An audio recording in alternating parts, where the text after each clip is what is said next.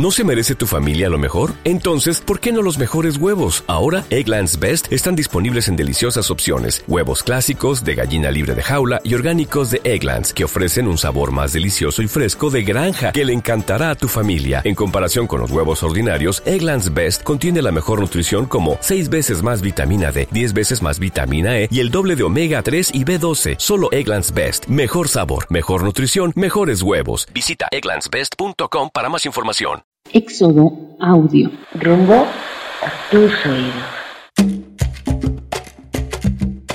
estamos de vuelta para seguir hablando de Mario Vargas Llosa. Nos quedamos hace unos momentos en la separación entre Gabriel García Márquez y Mario Vargas Llosa a causa de la Revolución Cubana. Como muchos intelectuales de aquellos tiempos, Mario Vargas Llosa había creado una esperanza, se había creado una esperanza con esta revolución. En 1958, eh, Mario fue uno de los que celebraron el, este triunfamiento de, de la revolución cubana y en 1962 mandan a, Mario por parte de la radio televisión francesa a Cuba y, es donde descubre cierta represión hacia eh, diversas gentes, a diversos tipos de gentes, eh, como a los homosexuales. También lo molesta en sobremanera el apoyo que, existe hacia la mm, Unión Soviética por parte de Fidel Castro para la invasión de Checoslovaquia, ¿no? Entonces, esto marca fuertemente a, Mario. Entonces, pues él se declara en contra de lo que está sucediendo en Cuba y, declaran a él y a otros intelectuales que estaban en Cuba como gente en contra de la revolución. Entonces, pues Mario se enoja y, rompe públicamente con algunos artículos su relación con Cuba. Eh, hubo un, manuscrito que apoyaba a Castro por parte de, intelectuales. Eh, muchos intelectuales a los que eh, Mario admiraba eh, firmaron este, este apoyo y Mario no lo firmó. Entonces ahí surge una, una separación y surge el inicio para Mario de viajar solo, eh, solo en su ideología, solo como escritor. Y dice él que, que fue algo que tenía que sucederle para que su literatura pudiera ser lo que hoy en día es. Tiempo después, en, ya saltándonos algunos años, en 1981, Mario publica una de sus novelas más ambiciosas, por así, por así decirlo. Eh, Mario dice que, que esta novela lo hizo vivir una de las aventuras literarias más ricas y exaltantes. Esta novela, llamada La Guerra del Fin del Mundo, es una novela que, que dice que a finales del siglo XIX, en unas tierras al noreste de Brasil, eh, surge un personaje mesiánico, un personaje enigmático que prende una insurrección,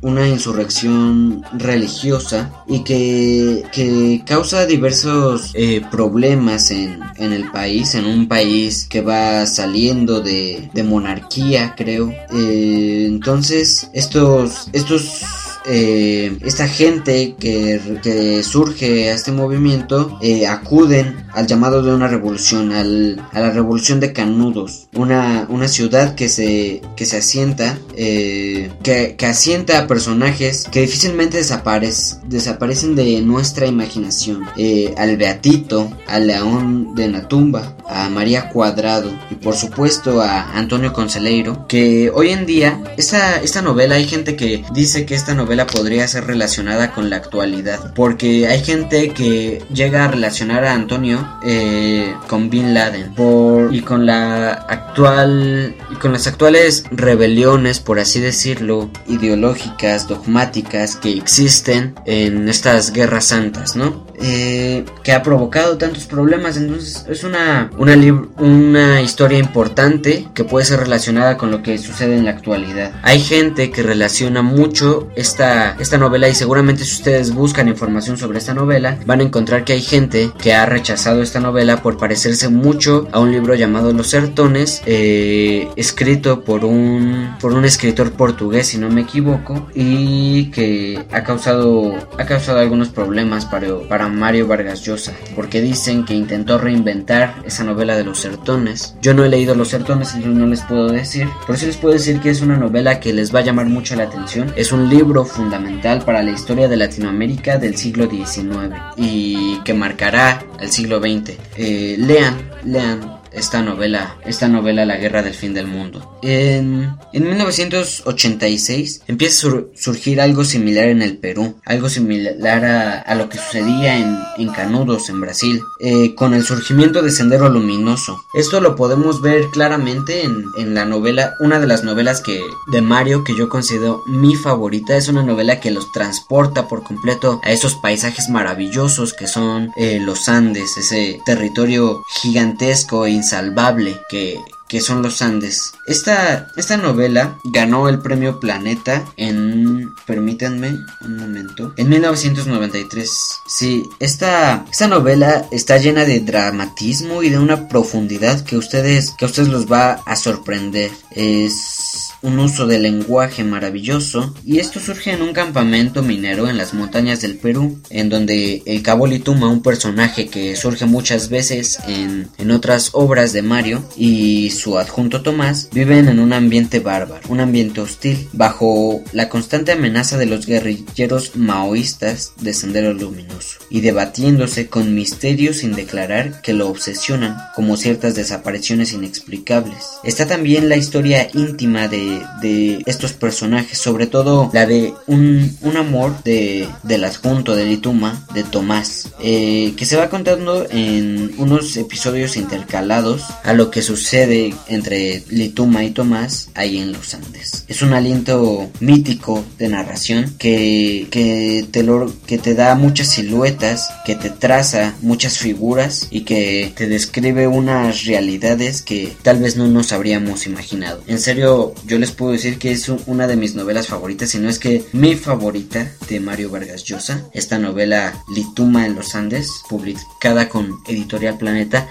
es la editorial que más me ha gustado, en serio se las recomiendo mucho. En 1989 Mario se avienta hacia la presidencia del Perú. Algo que Mario tiene es una conciencia y siente una responsabilidad por los demás, por lo que él sabe y que puede transmitir a los demás. Entonces surgen unos problemas en Perú cuando el presidente Alan, si no me equivoco, nacionaliza la banca. Entonces Mario pasa de ser el escritor que ha dado a conocer al Perú en el mundo por tantos premios que ha recibido a ser el candidato a presidente. En 1990, Mario pierde las elecciones dos veces contra Alberto Fujimori, un hombre que después sería encarcelado por problemas con la ley. Pero algo sorprendente de este autor maravilloso, Mario Vargas Llosa, es que después de tantos tiempos, de tantos problemas, de tantas cosas que le han pasado, logra refugiarse siempre en sus libros, en unos libros que reinventa, en unos libros que son maravillosos, que son contemporáneos, siempre. Eh, Mario ha sido un niño agraviado, ha sido un militar, ha sido un adolescente rebelde, ha sido periodista, ha sido revolucionario, ha sido antirrevolucionario, ha sido político liberal, ha sido candidato a presidente, ha sido ganador del premio Nobel, ganador del premio Cervantes, ganador del premio Biblioteca Breve y ganador de muchísimos premios de diversos honores causi, causa, pero sobre todo es un escritor y es un crítico de la vida política del mundo. Es un escritor que no debemos dejar pasar, es un escritor que seguramente vivirá eternamente en estos libros maravillosos que ha escrito. El año pasado, como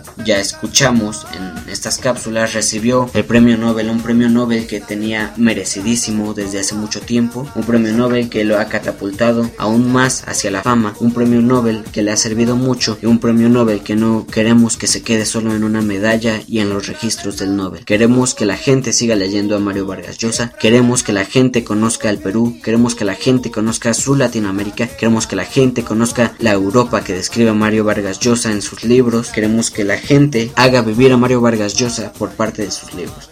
Queremos que la gente también haga vivir a todos estos escritores del boom latinoamericano con sus libros. Esto es lo que yo quiero y es espero que sea lo que ustedes también quieren para estos maravillosos escritores de nuestro continente. Pues recuerden que son gente como nosotros que ha vivido cosas que nosotros también hemos vivido, que ha sentido cosas como nosotros la hemos sentido, que es con los escritores que seguramente ustedes se relacionarán más que nadie. Yo les invito a leer. El año pasado también se le dio un honoris causa por parte de la UNAM a Mario Vargas Llosa, se le dio el premio Nobel, se le dio el Águila Mexicana, eh, se le dio un premio de la Ciudad de México y volverá a Mario Vargas Llosa. Estuvo apenas con una presentando su obra de Las Mil y Una Noches en Bellas Artes y estará otra vez aquí en México en la Feria Internacional del Libro de Guadalajara con Gerta Müller, otra, otra ganadora del premio Nobel. Yo les invito a que lean a Mario Vargas Llosa, a que vean lo que puedan. Trataremos de publicar en el blog y publicaré en Twitter y en Facebook todo lo que se pueda, todas las entrevistas, artículos que sean de Mario Vargas Llosa para que ustedes puedan conocer más a este autor. De una vez les aviso, yo estaré, eh, intentaré estar en la Feria del Libro de Guadalajara eh, viendo todo lo que haga Mario Vargas Llosa y ya se los contaré aquí. Eh, yo soy Ezra Cázar, esto fue Letra L, esto fue Latin Time y estamos en Éxodo Audio. No olviden descargar nuestro podcast que ya está por iTunes y saludos, lean y adiós.